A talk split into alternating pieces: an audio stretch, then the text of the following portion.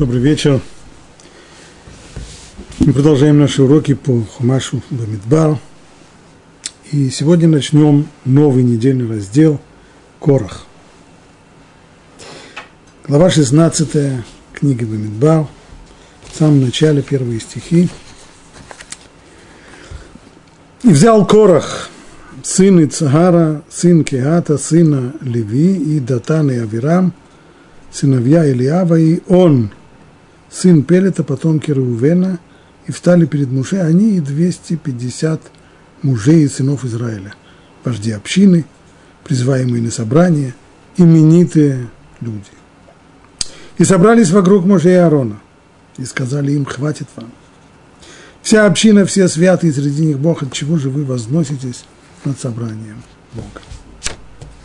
Вот в этих коротких строках Тора повествует о начале, пожалуй, самого драматического, наверное, события, которое описывается в книге Бамидбар. Может он сравниться только с э, предыдущей историей разведчиков. Здесь это, в отличие от того, что рассказывалось в предыдущих главах, когда еврейский народ выражал недовольство, ропот, жалобы, отчаяние, здесь есть бунт. Бунт – мятеж, мятеж, направленный против руководства, против Муше и Аарона. То, что произошло дальше, хорошо известно. Не будем зачитывать пока этот текст. Вкратце только напомним, что Муше не стал спорить с Корохом и его сообщниками не стал приводить аргументов своей правоты. Он знал, что все, что он сделал, пусть это выглядит, может быть, даже так, что у людей могут, быть, могут возникать вопросы. Он сам вождь народа, фактически, как царь. Его брат стал первосвященником. Его колено, колено Леви – стали служителями храма переносного мешкана. Как бы это ни выглядело, может быть, странно, но это был приказ свыше, это было повеление свыше, и поэтому спорить об этом, одно из двух, не, не было смысла спорить, одно из двух. Либо человек принимает это повеление свыше, согласен с ним, а если нет, то тогда спор бесполезен. Только тот, кто сам выбрал Аарона и колено Леви, только сам он может здесь вмешаться и сказать, что это было действительно свыше, а не по разумению Моше. Поэтому Моше предложил Короху его сообщникам подобного рода турнир, что пусть на завтра, на завтра каждый возьмет благовоние для воскурения, и тот, чье воскурение будет принято, он и избран Богом, но остальные – чего хорошего им не обещается, потому что уже были прецеденты с э, воскурением благовония, когда Надав и Авиу попытались сами принести воскурение благовоний, и кончилось это для них очень печально, они погибли. Вот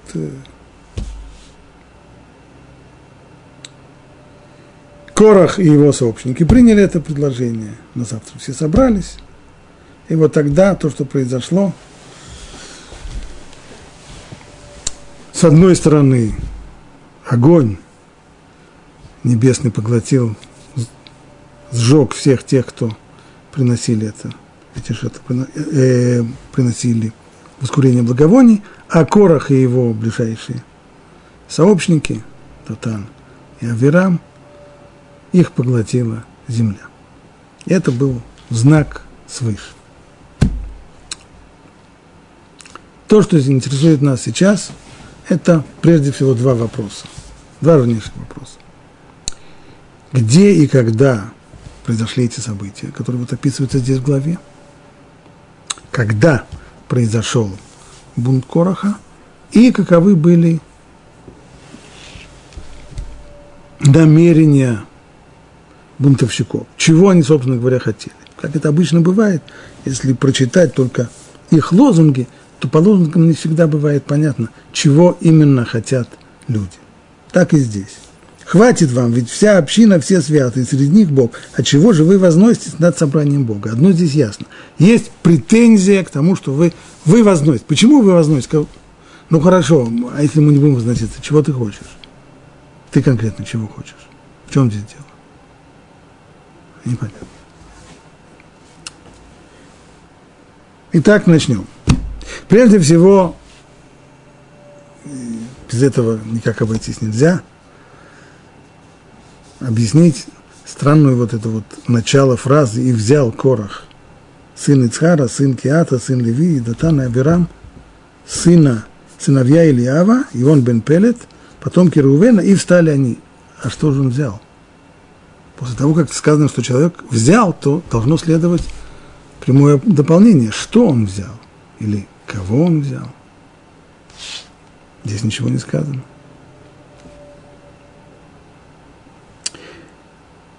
Раши, перед тем, как начинает свой комментарий, говорит, что это раздел прекрасно истолкован Мидраш Раби Танхума, и начинает прямо цитировать из Мидраши, из Мидраш Танхума, в частности, ответ на этот вопрос, что означает «взял». То есть, кого или чего он взял. Он не взял кого-то другого, не взял что-то другое. Взял, говорит, Раш, имеется в виду, взял самого себя. Что значит взять самого себя? Взять и отвести себя в другую сторону. Повел себя в другую сторону, отделившись, отделяясь от всей общины, тем, что он начал претендовать на священство, которое досталось Аарону. И именно так переводит на арамейский язык перевод Онкелуса – Вайт палик, то есть вот это вот слово, которое упомянуто в оригинале, и взял, он перевел как вайт палек, что означает отделился. Корах отделился здесь от общины. Отделился, ну и, как бывает в таких случаях, результатом был, конечно, раздор. Другое толкование. Взял, имеется в виду, он взял мудрецов и судей Израиля, то есть убедил их своими ручами, речами, иными словами, это уже относится к его сообщникам. Корах пришел протестовать не один. Он пришел с сообщниками. Их-то он и взял. Что он взял? Он взял так, как берут вещи. Имеется в виду, он их привлек, то, что написано, и взял их, он привлек их на свою сторону своими речами.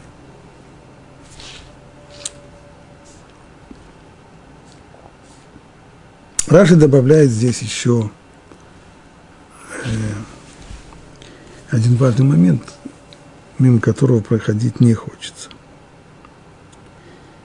Видно, что Тора здесь упоминает родословную Короха подробно. Взял Корох.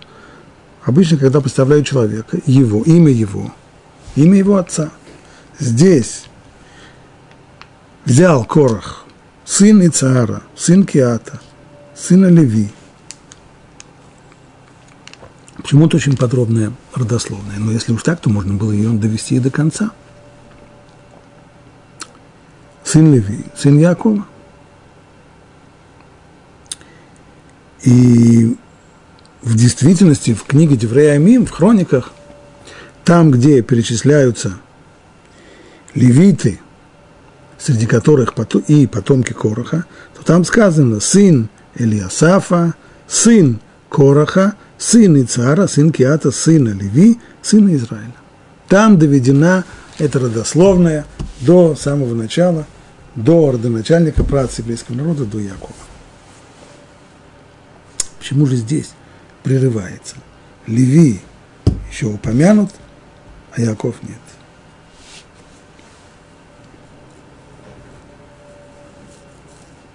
Снова Раша обращается здесь к Мидрашу. За объяснениями пишет так – Здесь не упомянуто, что Леви сын Якова, потому что Яков просил для себя, просил милосердия, молился о том, чтобы его имя не упоминалось в связи с их мятежом. Как сказано, с их обществом не единись честь моя. обществом там имеется в виду Леви, с левитами, бунт которых возглавит Корах, чтобы моя честь не уделялась.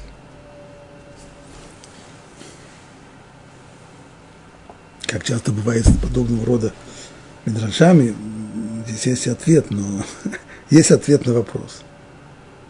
Действительно так. Здесь Яков, здесь упомянут, упомянута вот вся эта цепочка людей при обстоятельствах, мягко говоря, несимпатичных.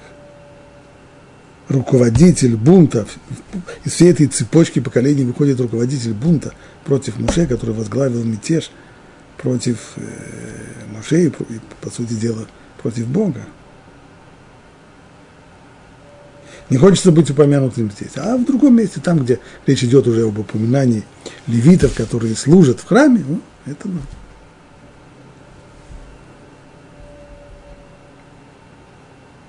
Ну, а, а все остальные тогда почему упоминаются? Что значит он, Яков, молился, чтобы его не упоминали от того, что его не упомянут. А мы не знаем, что, что Корах, он потомок Якова если не будет написано в тексте Торы, сын Левы, сын Якова, мы будем думать, что он сын кого-нибудь другого, что он сын Исава, что этим достигается, что он не упомянут.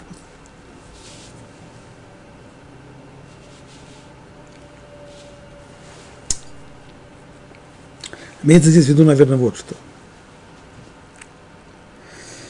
Когда мы видим человека, который ведет себя определенным образом, совершает какие-то поступки, говорит какие-то речи, если это из ряда вон выходящие речи или поступки, то закономерен вопрос, а не проявляются ли здесь его наследственные данные? Быть может, это гены его отцов – или даже не гены, а духовное какое-то наследие, которое он получил от своих отцов, працев.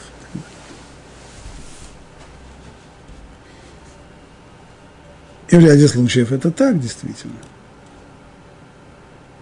Иногда наследие отцов, наследственность или наследие духовное проявляются и в поведении самого человека. Вот здесь вот это то, что Яков хотел подчеркнуть в своей молитве. В том, что сделает Корах, моей доли нет, моей вины нет. От меня он не унаследовал ничего, что могло бы привести его к такому, к такому поведению. Это уже им благоприобретенное. Это уже его собственный выбор. Задатков к подобного рода мятежу от Якова он не получил ищите причину в каких-то других э, сферах. Не в качествах, которые можно было получить от працы Якова.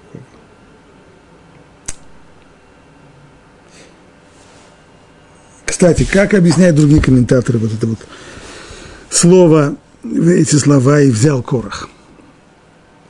Хотя бы Рамбан.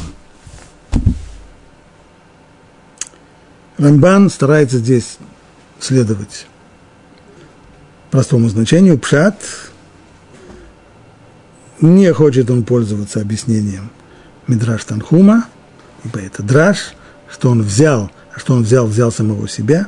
Обычно все-таки слово «взял» означает, что взял не самого себя, а кого-то другого, но исключением, если сказано только, что человек взял себя в руки, ну, там сказано себя, а если просто взял, скорее всего, кто-то другого. Поэтому хочет Рамбан объяснить это слово совсем иначе. Началу любого дела предшествует решение. А вот как это вдруг случается, что возникает бунт? Это не то, что вдруг кому-то приспичило, и он пошел, э, схватив э, дубину или еще что-нибудь, пошел бунтовать. Не так. Зреет недовольство, есть брожение, какие-то мысли – люди думают, люди взвешивают, пока, наконец, не выносят решение. И вынесли решение, делают уже какие-то шаги практические. Так вот, началу любого действия предшествует решение. И вот это слово «вайках» взял, или бы мы сказали, наверное, по-русски лучше в возвратной форме, взялся, выражает как раз намерение и готовность совершить данный поступок. И взял Корах, это значит Корах после того, как он замыслил, после того, как он долго размышлял и взвешивал, наконец, принял решение и взял Корах, то есть принял решение выступать. Это первое объяснение слова. Взял, то есть его следует более правильно перевести на русский язык как взялся. Корах взялся здесь за ремесло бунтаря. А если хочешь, можешь истолковать это выражение по-другому. Корах взял 250 мужей и сынов Израиля. Он взял с собой своих сообщников. Еще раз, как сказано в стихе. И взял Корах, сын Ицхара, сын, сын, сын, и Датан, и Авирам, сыновья Ильява, и он, сын Пелета, потомки Рувена. Если идти по первому комментарию Рамбана, надо было сказать «и взяли Корах, и Датан, и Авирам, и он бен Пелет». Вот это сообщники, главные главари, вожди восстания. Они взяли, то есть они обсудили этот вопрос и приняли решение «выступаем». Начинаем бунт. Они взяли. Но сказано «и взял Корах». Итак, да, что означает взял? Он взял, а просто дальше нужно было бы перевести не и Датан, и Авирам, а он взял Датана, Авирама и еще 250 мужей и сынов Израиля. Взял он своих сообщников, и после того, как он их взял, все они вместе предстали перед Муше. Это вторая возможность объяснить вот это вот странное, странное выражение. И взял Корах. Ну, а теперь вернемся к центральным вопросам, которые мы уже задали. Где и когда происходили вот эти события? Где, где и когда возник этот самый бунт? Обратимся к комментарию Рамбана. Посмотрим, что он пишет. И начинает он, как обычно, с того, что цитирует других, более ранних комментаторов, Раши – или Ибн Эзру, в данном случае он цитирует Ибн Эзру. Раби Авраам, то есть Ибн Эзра, объяснял, что это происходило в пустыне Синай, когда первенцы были заменены на левитов. То есть сразу после событий, которые описаны в третьей главе книги Бамидбар, и сказал Бог Муше, говорится там, возьми левитов вместо всех первенцев сынов Израиля, и скот левитов взамен их скота, и будут моими левиты – я Бог. Первенцы в древнем мире, в том числе и в Израиле, не только они получали двойную долю в наследстве, но и право, привилегию служения Богу через принесение жертв право на жертвоприношение переходило от отца именно к старшему сыну, к первенцу. Могли, конечно, возникать некоторые сомнения после того, как, скажем, появился у Ицхака первенец Исав, человек, мягко говоря, не подходящий к тому, чтобы э, приносить жертвы. Но вместе с тем этот старый порядок оставался.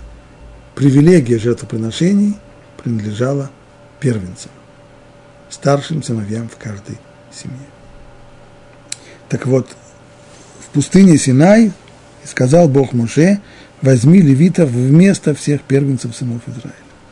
После того, как первенцы запятнали себя служением золотому тельцу, Всевышний меняет их целиком – отбирает у них это право приносить жертвы и передает ее колену Леви, тем самым людям, которые не участвовали в плясках вокруг золотого тельца. Так вот, этот бунт произошел сразу после этих событий. Так как сыны Израиля подозревали, будто Муше сделал это по своему разумению – чтобы возвеличить своих братьев, прежде всего сынов Киата, которые были наиболее близки к нему, а также и всех левитов, составлявших его семью. То есть интересы Муше здесь прослеживались. Что он объявил им? Что по велению Бога, во-первых, меняем, левиты заменяют теперь первенцев, а потом оказалось, что еще не все левиты, а именно его семейство, то есть его родной брат Аарон, который становится первосвященником, и его дети, которые будут отныне, отныне простыми священниками. Он, конечно, утверждал, что это свыше, что так ему Бог повелел, но выглядело это как-то странно. И многим, по крайней мере, потерявшим свое право на жертвоприношение, показалось это несправедливым. Скорее всего, думали они, может, сделать это по своему разумению, чтобы возвеличить своих братьев. Прежде всего, сынов Киата. И сыны, сыны Киата, прежде всего, они получают главные привилегии, среди них семейство Амрама. Он и его брат Арон, который становится первосвященником, это более близкий к нему, а также всех левитов, он тоже продвинул всех левитов, отныне они, хотя они не получают права на жертвоприношение, но исключительное, эксклюзивное право на службу в мешкане, в переносном храме они получают, а другие нет.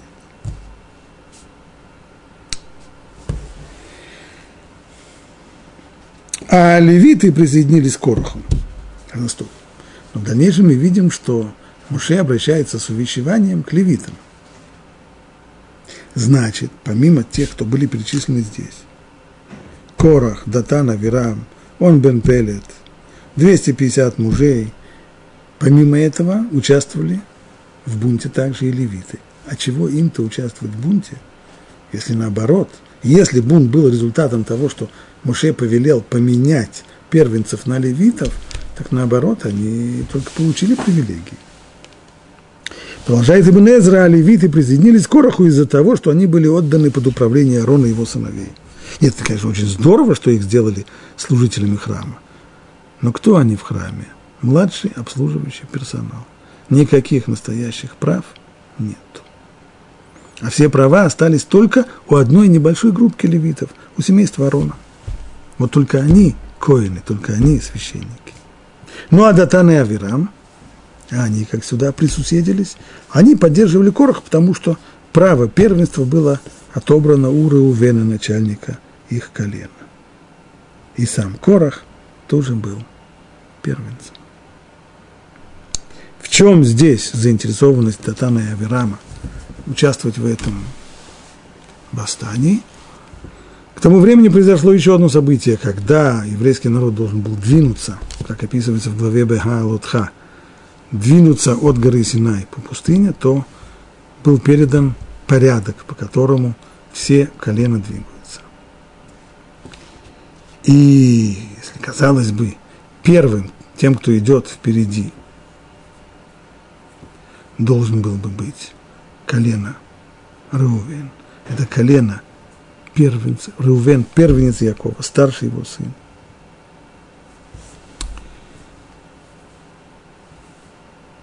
Этого не произошло. Более того, выяснилось, что и вообще вот эту вот позицию, ведущую, как э, первенец Израиля колено Рувен потерял.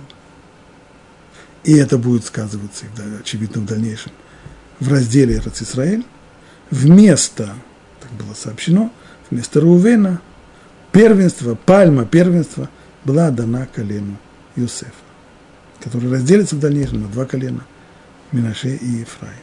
Вот они были недовольны этим. Да и сам Корах, ну а какая связь между, между ними и Корахом? какие у них есть общие интересы. Говорит Ибн Эзра, а сам Корах тоже был первенцем, поэтому он, безусловно, безусловно, понимал всех остальных. То есть, с одной стороны, он был вместе с двумя стами пятьюдесятью именитыми людьми, ибо, как и он, как и они, он был первенцем и потерял право на принесение жертв. Правда, он стал левитом, да, но он стал левитом, то есть младшим обслуживающим персоналом, а право на жертвоприношение он утратил. В этом был его, сказать, были общие интересы с остальными людьми, ну и Датан и Авраам, хотя они сами не, не первенцы, но, по крайней мере, они говорят тоже о первенстве своего колена. Так комментировал Ибн Эзра. Пишет Рамбан. Это объяснение соответствует подходу Раби Авраама, который во многих местах повторяет, что события в Торе не всегда излагаются в хронологическом порядке. То есть по Ибн Эзре что же получается? Мы сейчас находимся в 16 главе книги Бамидбар. Предыдущие главы о чем рассказывали? Они рассказывали целую историю о происшествии с разведчиками, о том, как Муше послал разведчиков в страну к нам, о том, как они возвратились, о той информации, которую они принесли, о том решении, которое еврейский народ принял, не идти в Иерусалим Израиля, о том наказании, которое их постигло. Так, может быть, сразу после этого и произошла история с Корихом? Да нет, она произошла намного раньше. Она произошла до истории с разведчиком. И ее место на самом деле в самых первых главах – книги Бамидбар. Ведь сама вот замена, то, что явилось спусковым крючком всей этой истории, замена первенцев на левитов, по, им, по мнению Ибнезры, ведь она-то она описывается в третьей главе книги Бамидбар. Так сразу после этого ей нужно было рассказывать о восстании Короха. Ибнезру это не беспокоит, потому что он, как и многие другие авторитеты, раз повторяет – Эйн мукдаму мухарбы тура, что означает, что события в Торе рассказываются и излагаются не в хронологическом порядке. Иногда да, но вовсе не обязательно. Если какое-то событие Б написано после события А, это не значит, что оно на самом деле произошло после события А. Оно записано там, потому что есть какая-то сущная связь между этими двумя событиями. Они связаны по сути – но не значит, что на оси времени они именно так располагались. Сначала было событие А, потом событие Б. Событие Б могло быть намного раньше. Поэтому Ибн Эзре подобная вещь не мешает. Рамбану, да, мешает. Рамбан последовательно говорит, что хотя вот это вот утверждение о том, что связь отрывков Торы не хронологическая, это утверждение относится еще к мудрецам Талмуда очень серьезные основы. Но это утверждение означает только одно, что в тех местах, когда нет другого выхода, мы должны принять, что вот это объяснение, что события излагаются не в хронологическом порядке. К примеру, как в начале книги Бамидбар, когда сначала рассказывается о том, что произошло во втором месяце, в Ияре, а потом через несколько глав начинается описание того, что произошло в первом месяце, Нисане, того же самого года – год остался тот же самый. Ну, здесь уже нечего выехать. Здесь, поскольку ясно сказано сначала более поздняя дата, а потом более ранняя, значит, события здесь изложены не в хронологическом порядке. Но там, где даты не проставлены, там, где нет никакой необходимости так объяснять, так мы объяснять не будем. Значит, нам нужно постараться найти другую точку на оси времени, когда мог произойти бунт Короха. А я уже писал что с моей точки зрения все события в Торе записаны в хронологическом порядке, то есть это по, по умолчанию, кроме тех мест, где нарушение последовательности прямо сказано, прямо оговорено. И там это вызвано необходимостью, имеет верное обоснование. Но без необходимости мы объясняем текст в хронологическом порядке. А на самом же деле – вот это событие, то есть восстание Короха, произошло не в пустыне Синай, а в пустыне Паран, в Кадеш-Барнеа, после истории с разведчиком. То есть, если уж хронологический порядок назывался Грузин, в кузов, значит, когда это произошло? После истории с разведчиком. После того, как еврейскому народу был объявлен его приговор, что он остается в пустыне Синай на 40 лет, и что все, кому сейчас все те, кто достигли сейчас 20-летнего возраста, все они умрут здесь, в пустыне, и только новое поколение войдет в Израиль. Вот после этого и возникает бунт Короха. Это происходит не в Синайской пустыне, а в Кадеш, Барнея. И верное истолкование заключается вот в чем. Почему это так? Почему именно там? Ведь э, для людей, которые составляют заговор для того, чтобы сменить власть, осуществить мятеж и так далее, важнейший, важнейший вопрос, который всегда обсуждается, это время. Когда? Почему же это время после истории с разведчиками более подходило для бунта Короха и его сообщников? Верное истолкование заключается в том, что Корох разгневался на избрание вождем Лицапана. То есть, если уже здесь Рамбан забегает, для него это естественный ход развития мысли, для нас немножко забегание вперед, потому что мы хотим этот вопрос оставить на потом, каковы были мотивы участников этого путча.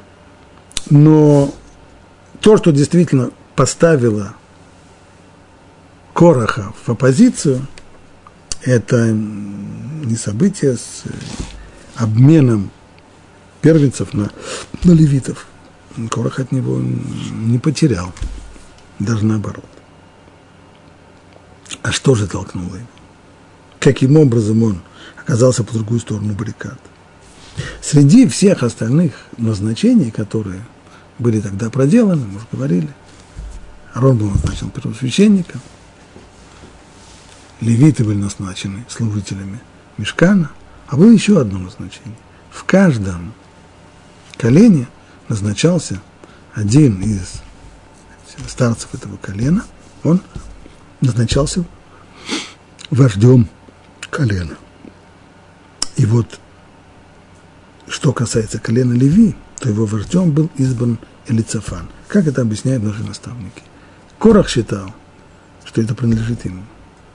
Что вот это вот место руководителя, вождя колена Леви, оно по праву считается его. О том, какие у него были аргументы на это, мы сейчас не будем останавливаться. Рамбан это не упоминает. Это будет упомянуто потом у других комментаторов.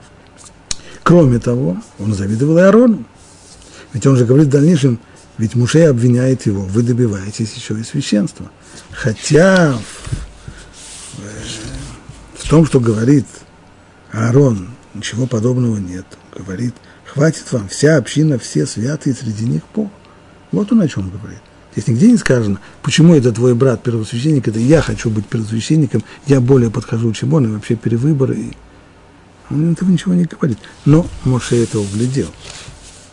И если он углядел, то есть он ему заглянул в душу Короха и сумел понять его истинные мотивы. Значит, такие мотивы были. То есть помимо того, что началось это с первой обиды, первая обида была в том, что его обошли и назначили Элицафана – вождем племени Леви, но в дальнейшем эта обида, она уже выросла в нечто куда более серьезное и в желание самому стать первосвященником вместо Аарона. Ну, а Датан и Авирам, они увязали за ним не из-за претензий на первородство. Дело было не в первородстве. Ведь что говорит Ибн Эзра? Что у колена Реувен отняли его, отняли пальву первенства. Он был сначала первенцем. Разве Муше это сделал? Ведь это решение о замене, о том, что пальма первенства передается от колена Рувену колену Юсеф, это было сделано еще при жизни праца Якова в Египте. Перед смертью он Юсефу об этом сказал. Поэтому почему вдруг Датан и Авирам вдруг через, через десятки, десятки лет – вспомнить то, что было раньше, то, что никак не связано с Муше. И из-за из из решения, которое было сказать, принято Яковом, из-за этого они устроят путь против Муше. Не лезет ни в какие ворота. Дело, конечно, было не в том. Почему же они увязались? Но они прямо выразили в дальнейшем свои претензии. Когда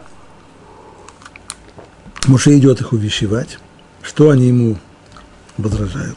Мало того, что ты увел нас из земли, текущей молоком и медом, чтобы погубить нас в этой пустыне, так ты теперь еще и хочешь властвовать над нами как деспот?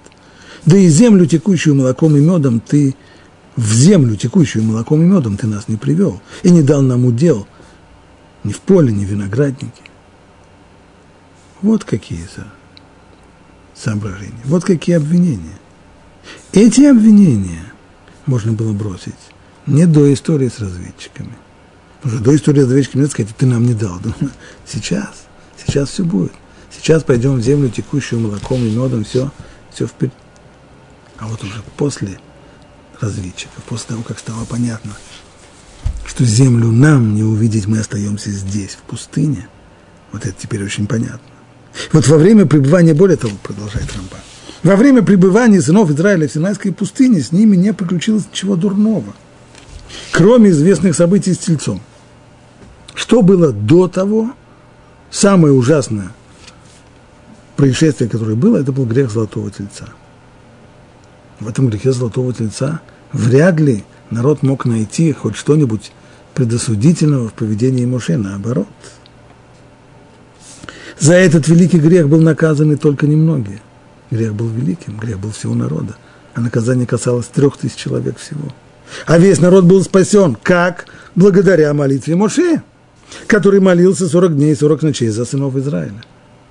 С такой самоотверженностью он молился, после этого люди могли что-нибудь иметь против него. Тогда они любили его всей душой и слушались его. Стало быть, это было время очень неподходящее. Если бы тогда Корах выступил с претензиями, и если бы в то время кто-нибудь взбунтовался против Мушеда, народ побил бы его камнями.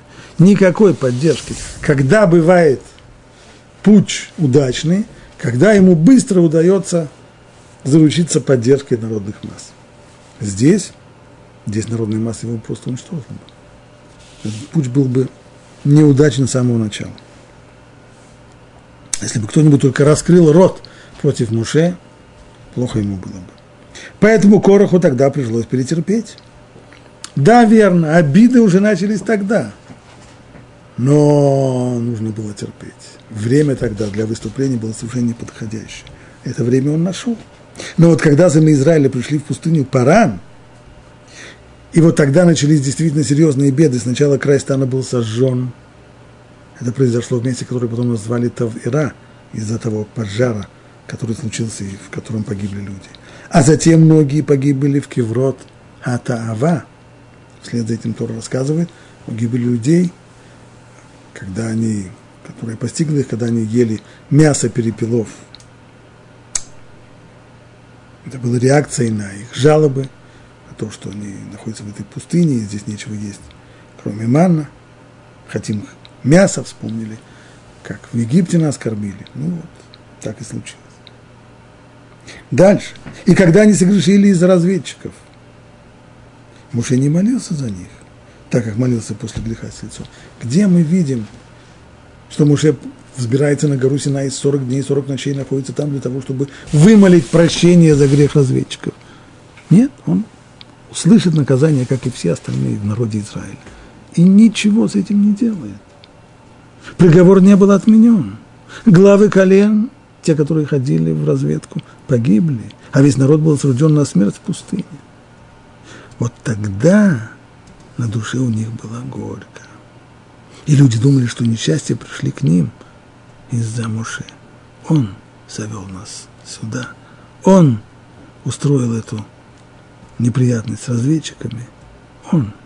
Вот тогда-то, когда появилось у кого-то затаенное, а у кого-то явное недовольство именно руководством Моше, вот тогда Корах понял, что его день пришел. И тогда Корах решил, что созрело время для того, чтобы оспорить повеление Муше. И полагал, что народ его поддержит. То есть претензии его не изменились. Они претензии как были, так и остались. В чем была его претензия? Если все назначения происходят, как говорит Муше, по указанию свыше, то тогда по указанию свыше меня должны были назначить вождем колено Леви, поскольку старший сын Леви, в нашем семействе, старший сын Амрам, его сыновья получают два основных поста. Муже, он исполняющий обязанности царя, а его брат Аарон, первосвященник, стало быть, следующее назначение должно быть мое, поскольку я старший сын второго сына Киата. Ица. Если этого не происходит, если назначается кто-то другой, то не пытайтесь меня убедить, что это свыше. Всевышний не может таких странных ходов конем делать, которых ни, ни справедливости, ни, Не, ничего здесь нет. Стало быть, это решение, которое Муше принимает. С решением, которое Муше понимает, то тогда оно позволительно их оспорить. А кто сказал, что его назначение самое правильное? Кто сказал, что Арон больше всех подходит на пост первого священника? Есть, которые думают иначе. Есть те, которые сказали бы, что я подхожу больше. Нет, я, конечно, человек скромный, но претензии остались все те же самые. Но если раньше открыть рта, чтобы высказать эти претензии, было невозможно из-за резкого сопротивления народа, то теперь, когда люди обижены, когда у них есть, возникают неприязненные ощущения по отношению к Муше, теперь они с удовольствием будут выслушивать обвинения в его адрес. Вот тогда-то Корах решил, что созрело время для того, чтобы оспорить повеление Муше, и он полагал, что народ его поддержит. И поэтому ты, Датан и Авраам сказали, чтобы погубить нас в этой пустыне. Они обвиняют Муше в чем? Что ты завел нас сюда, чтобы погубить в этой пустыне. А что имеется в виду? Очевидно. Ты привез нас в это гиблое место и не выполнил свое обещание. Когда ты выводил нас из Египта, что ты обещал нам? Привести в землю текущую молоком и медом. Где она? Где она? Среди, среди вот этих, среди каменной пустыни в Синае? Ты обещал дать нам землю текущую молоком и медом, и ты не дал нам никакого надела, ничего. И мы все умрем, сгинем в этой самой пустыне. Так нам было объявлено за 40 лет. Да и наши дети, что ты скажешь, что мы здесь умрем, а дети придут? Кто сказал? Да и наши дети никогда не выйдут из этой пустыни. Ведь ты лишишь сыновей обещанного так же, как лишишь отцов. Ты нашел причину, по которой – лишил обещанной земли обетованной отцов, то есть нас, найдется причина лишить и детей тоже. Иными словами, мы здесь всерьез и надолго. Как там в русской классике, куда ты завел нас.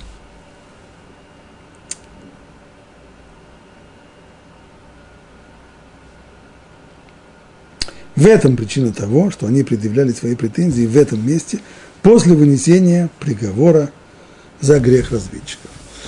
Итак, по мнению Рамбана, события изложены в хронологическом порядке.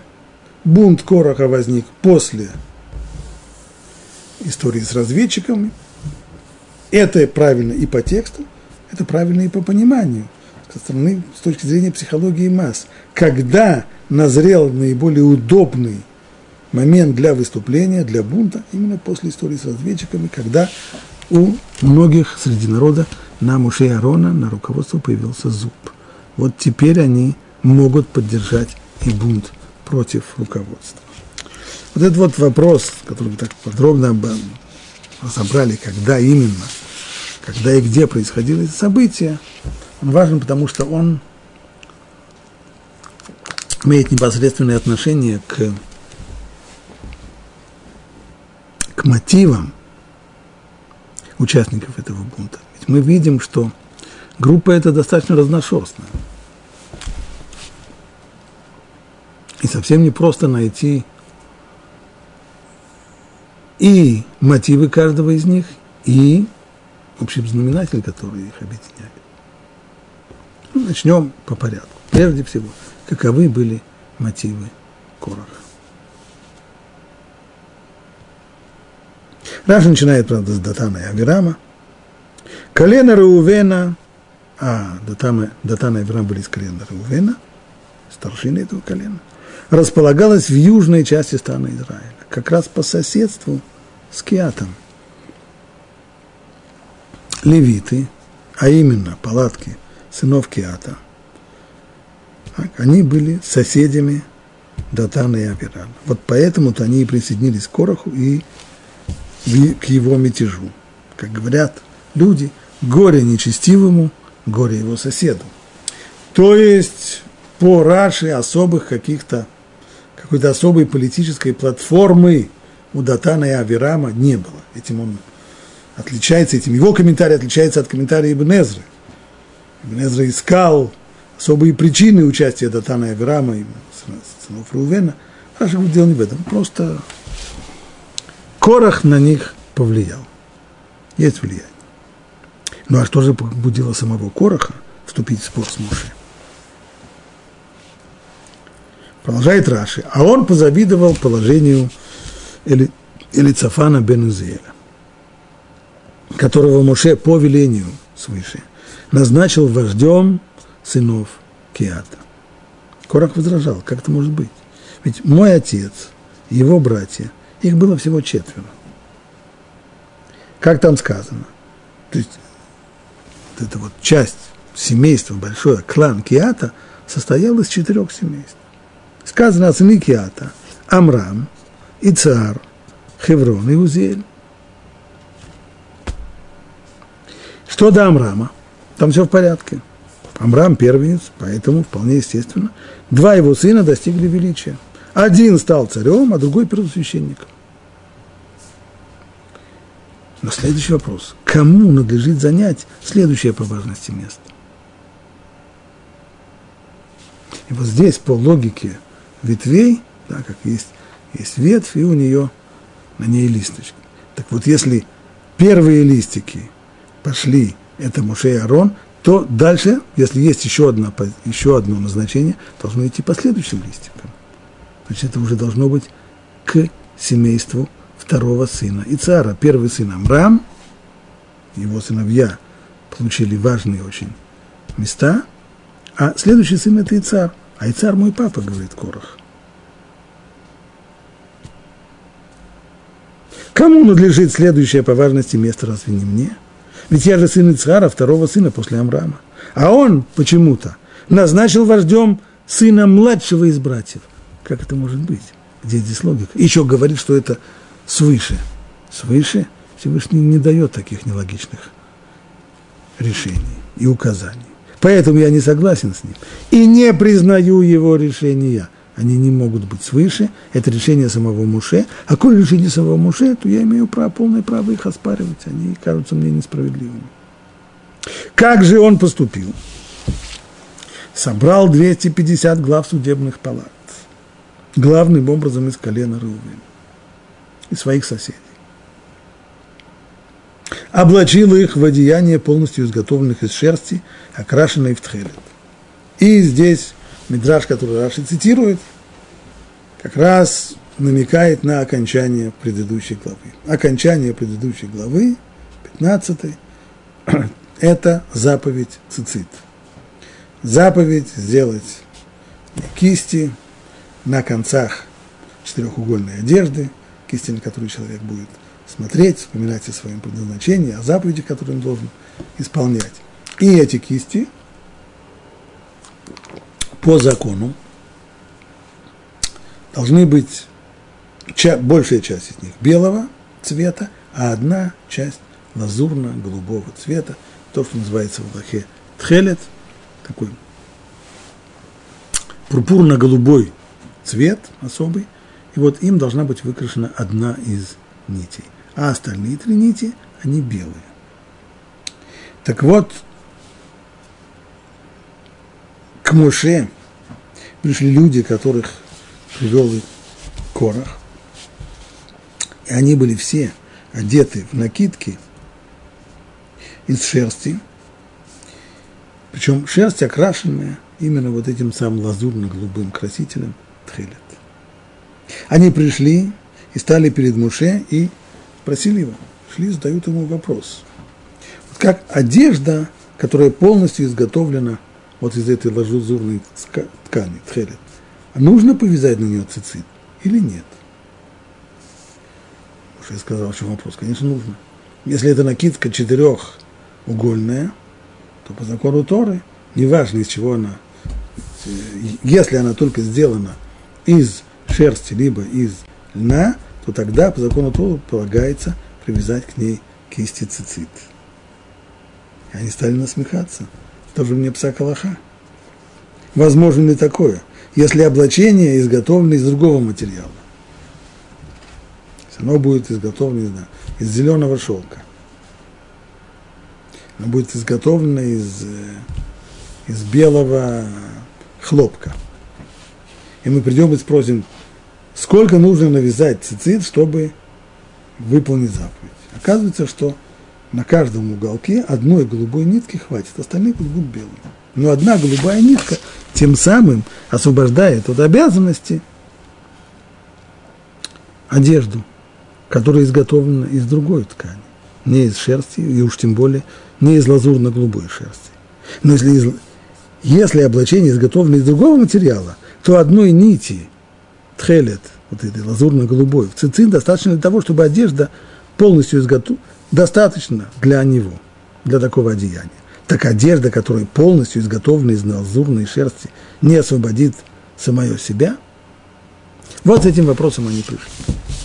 На первый взгляд, здесь просто такая, так сказать, они поставили ловушку логическую Муше для того, чтобы всем продемонстрировать, что то, что он говорит, это, это не может быть законы Божьи, потому что законы Божьи не могут быть столь нелогичными и столь непоследовательными.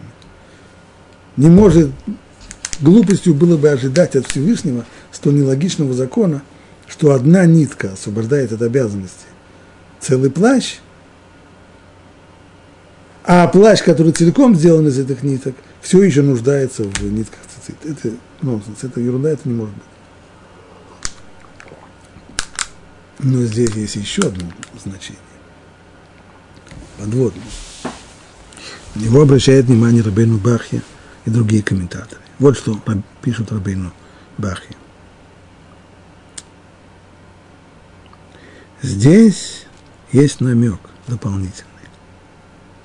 Народ Израиля сравнивается с одеждой, целиком сотканной из лазурной шерсти. Тхелет. А также с домом полным книг. Там был еще второй вопрос, который Раши не приводит. Второй вопрос был вот какой. Если есть дом полон книг, книг по Торе, нужно ли прибивать на косяк двери его мизузу? Уже сказал, конечно, нужно. Писну там аль бейтеха, нужно написать эти слова, слова Торы, их нужно писать на косяках твоего дома, твой дом. Есть там книжки очень замечательные. Но мизузу надо. Опять как такое может быть? Снова странное очень решение возразили люди. Что такое мезуза? В конечном итоге это один небольшой отрывочек, кусочек пергамента, на котором написан отрывочек истории. Так если один небольшой отрывочек истории освобождает всю комнату от обязанностей, то почему тогда огромный шкаф, наваленный свитками, не может освободить эту комнату? Это что так? Так Бог сказал? Это Тора такая? Странно очень. И снова здесь не только логическая ловушка, а здесь есть продолжение того же самого образа. Комната полная книг. Подобно накидке, которая целиком сделана из лазурно-голубой шерсти. Смысл этого намека – весь народ Израиля свят и полон достоинств. Он не нуждается в людях, которые властвуют и возносятся над ним. Подобно тому, как одежда из тхелет, которая не нуждается в цицит, и дому, который нуждается в мезузе. Теперь совершенно точно, как говорит Рабейну Баки, совершенно точно понятен понятна претензия, высказанная в самом начале. И собрались вокруг мужей Аарона и сказали им, хватит вам, ведь вся община, все святы, и среди них Бог. От чего же возноситесь вы над собранием Бога? Почему должны быть особые люди? Почему Моше и Аарон, они вожди? Нам вообще вожди не нужны. Вся Коля Айда, Кулям душим. Вся община, все святы, и среди них Бог. Раша объясняет, что это означает. Вы слишком много забрали себе высоких достоинств. Ведь вся община, все святы. В чем их святость? Ведь все слышали на Синае лечение из уст Бога. А почему же тогда вы возноситесь над ними? Если ты взял себе царскую власть, то тебе не следовало бы избирать священнослужителем, первосвященником своего брата. Не вы только слышали на Синае, я Господь Бог. вся община слышала. Среди них Бог, вся община. Не то, что ты был посредником. Вся община слышали слова Бога, обращенные к ним. Вот наиболее точно формулирует здесь вот эти вот претензии Рабшим Лирш. Здесь содержатся две претензии. Первое. Вся община, все святы. Поэтому нет никакой необходимости в священнике, который был бы посредником между Богом и общиной и приближал бы общину Богу. Что делает священник? Он посредник между народом и между Богом. Я, как народ, как человек народный, хочу или обязан принести жертвоприношение. Что я делаю? Я могу это сделать у себя дома, во дворе своего дома? Нет. Я должен прийти в храм, в центральный. Мешкан в пустыне или в дальнейшем Иерусалимский храм. И там Коэн, священник, принесет эту жертву. Я этого делать не смогу. Максимум я смогу сделать, зарезать животное я могу. Но все, все работы дальше, в дальнейшем, это уже привилегия Коина. А зачем нам нужен посредник? Вся Коля еда кулам душим, вся община, все святы, поэтому нет никакой абсолютной необходимости в священнике, который был бы посредник. И дальше и среди них Бог. Ведь он обещал, что шхину, то есть контакт с Богом, будет испытывать каждый, а не только отдельные люди. Поэтому нет никакой необходимости в пророке. Ведь все слышали на Синае голос Бога. То есть Аарон, он первосвященник. И не то, что мы говорим, что он плохой первосвященник, неправильно. Не нужно вообще его. И не только вообще священников не нужно. Вся община, все святы. Моше, кто он, Моше, пророк, человек, который стоит между нами, как он сам говорил, я стоял между вами и между Богом, он приносит нам слова Бога, не нуждаемся мы в нем. В особенности, если мы подозреваем, что он их немножко перевирает. Среди нас Бог, то есть, поскольку все слышали на Синае слова Бога, это значит, все способны быть пророками, все способны иметь непосредственный контакт с Богом. Особые какие-то люди, вожди нам не нужны. Нам не нужны вожди, посредники в области жертвоприношения, священники. Нам не нужны вожди, пророки, которые будут посредничать между нами и Богом, сообщая нам волю Бога. Все это нам не нужно. Так что нет никакого оправдания особому положению Муше и Аарона. Но если есть какое-то оправдание, тогда почему они? Вот здесь вот есть последний переход. Получается, что программа Короха, как она высказана в этих первых стихах, это программа отрицания вообще необходимости каких бы то ни было вождей. Не нужны нам посредники, не нужны нам вожди, не нужны нам люди, которые будут указывать и говорить, что делать. Мы все непосредственно общаемся с Богом. Даже для жертвоприношения у нас в этом нет необходимости. Но ведь, как выясняется, в дальнейшем Корах вел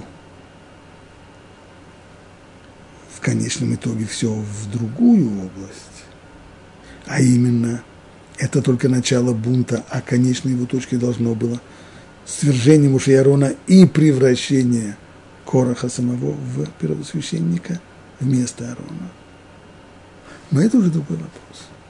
Начинается все с вот таких вот революционных лозунгов всеобщего равенства, всеобщей святости и отрицания каких бы то ни было верхов, вождей, они не нужны. В конечном итоге выяснится, что это равенство должно свести к тому, чтобы самый равный из всех равных, то есть Корах, чтобы он стал, чтобы он стал первосвященником. Но это как заключает Равир. Так что нет никакого оправдания особому положению Моше и Аарона. А если и есть какое-то оправдание, то кто сказал, что это именно они должны быть, а не кто-то другой. Вот на этой самой оптимистичной ноте мы здесь сегодня и остановимся и попытаемся разобраться с вопросом о мотивах остальных сообщников бунта уже на следующем уроке.